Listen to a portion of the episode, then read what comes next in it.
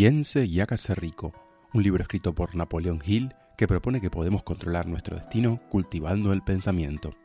Casi toda persona se siente atraída por el dinero y lo desea, pero eso no basta para obtenerlo. Hay que desearlo con un estado mental particular y saber qué hacer con él.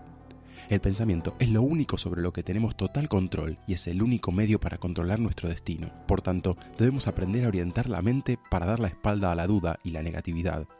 Por eso, podemos pensar el éxito a partir de 13 principios.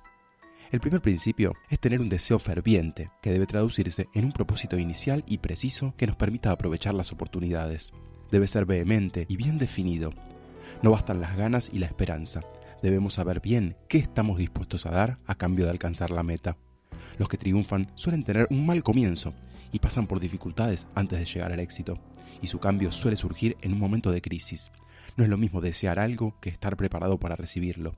El estado mental inicial debe ser la convicción y no la mera esperanza. El segundo principio es tener la mente abierta. Debemos aceptar que no hay limitaciones para la mente. Esa fe es una de las principales emociones positivas y puede acrecentarse con la afirmación o con la autosugestión, convenciendo al subconsciente de que crea que recibirá lo que pide. Los pensamientos emocionalizados y mezclados con la fe empiezan a traducirse en su equivalente físico. El tercer principio es conversar con uno mismo cada día acerca de la meta, repitiéndola en tiempo presente para que aumente nuestra autoconfianza. Debe dedicarse mucho tiempo y concentración en pensar en la persona en que queremos convertirnos hasta lograrlo. Es fundamental intentar sentirnos como si ya lo hubiéramos conseguido. El cuarto principio es el conocimiento especializado, que se distingue del general en que está organizado y dirigido a la acción. Detrás de todas las ideas hay conocimientos especializados, que son más abundantes y más fáciles de adquirir que las ideas. Por eso debemos convertirnos en expertos en algún campo.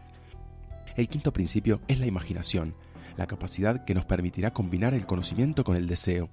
La imaginación funciona de dos formas, sintética, que nos permite combinar conceptos, y creativa, por la cual recibimos inspiraciones y funciona cuando la mente está estimulada.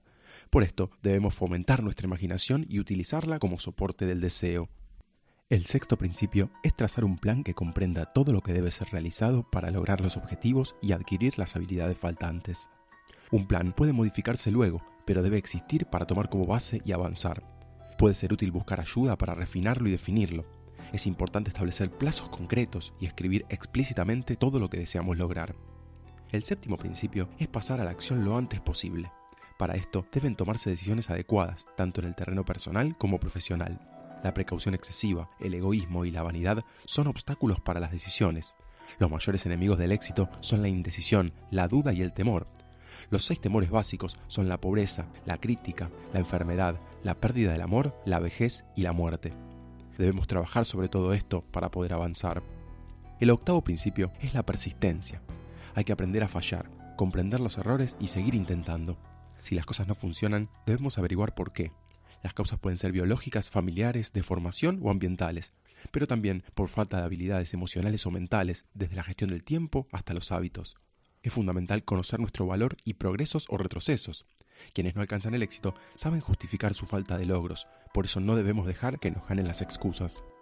El noveno principio es formar una mente maestra a partir de los grupos se requiere tarde o temprano la formación de equipos de trabajo, ya que nadie puede obtener grandes logros trabajando solo.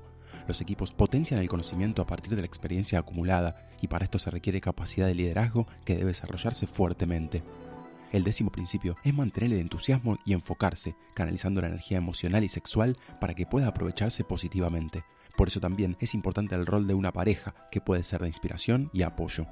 El principio 11 es trabajar sobre las creencias, ya que tenemos la capacidad de instalarnos creencias limitantes, también podemos instalarnos otras potenciadoras. Esto requiere comprender el poder de la mente subconsciente, la cual registra aspectos de la realidad que no percibimos de forma directa. El principio 12 es escucharse a sí mismo, a las emociones y a las corazonadas. Muchas veces entendemos demasiado tarde que debimos hacer caso a lo que nos decía el corazón. Por eso es importante estar atentos y aprender a decodificar su lenguaje. El último principio es el sexto sentido, que implica permanecer abierto al universo, la inteligencia infinita, Dios o el orden superior en que cada uno crea. Este es un camino hacia la conexión con lo que está más allá de nosotros mismos y solo puede ser asimilado luego de comprender todos los anteriores y haber trabajado sobre cada uno de ellos. En definitiva, nuestra mente controla nuestro destino, por eso debemos crear hábitos que nos ayuden a desarrollar la perseverancia y la voluntad para poder lograr el éxito económico y personal. Los pensamientos combinados con emociones son una fuerza que atrae otros pensamientos relacionados. Las batallas de la vida no siempre nos favorecen, pero tarde o temprano el que triunfa es el que puede.